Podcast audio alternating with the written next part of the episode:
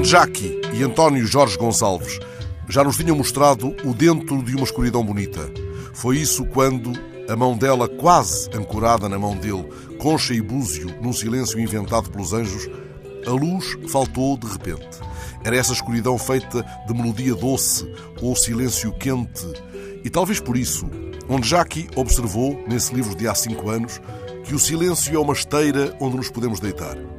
E assim, deitados sob o firmamento das páginas desse livro, nos perdemos tanta a beleza que António Jorge Gonçalves desenhou naquela escuridão. Agora eles estão de volta, chamando-nos de novo para o escuro, na esteira de um avô e de um neto, dado a cientistar as coisas e os animais pelos trilhos da Floresta Grande. Quero dizer, seguindo de perto um avô e um neto, pois a palavra esteira não serve apenas para nos deitarmos nela, serve também para ir caminhando.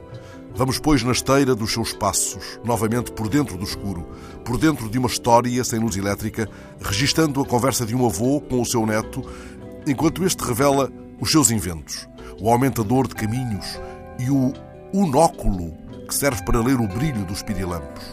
O rapaz vai explicando ao avô engenho e arte, como ler o brilho dos pirilampos e como esse brilho é uma maneira de falar no escuro.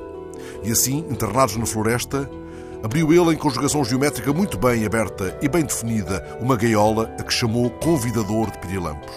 O Convidador de Pirilampos é afinal o nome deste livro que nos ensina coisas formidáveis sobre o escuro e o que nele se pode esconder, o que nele se acende.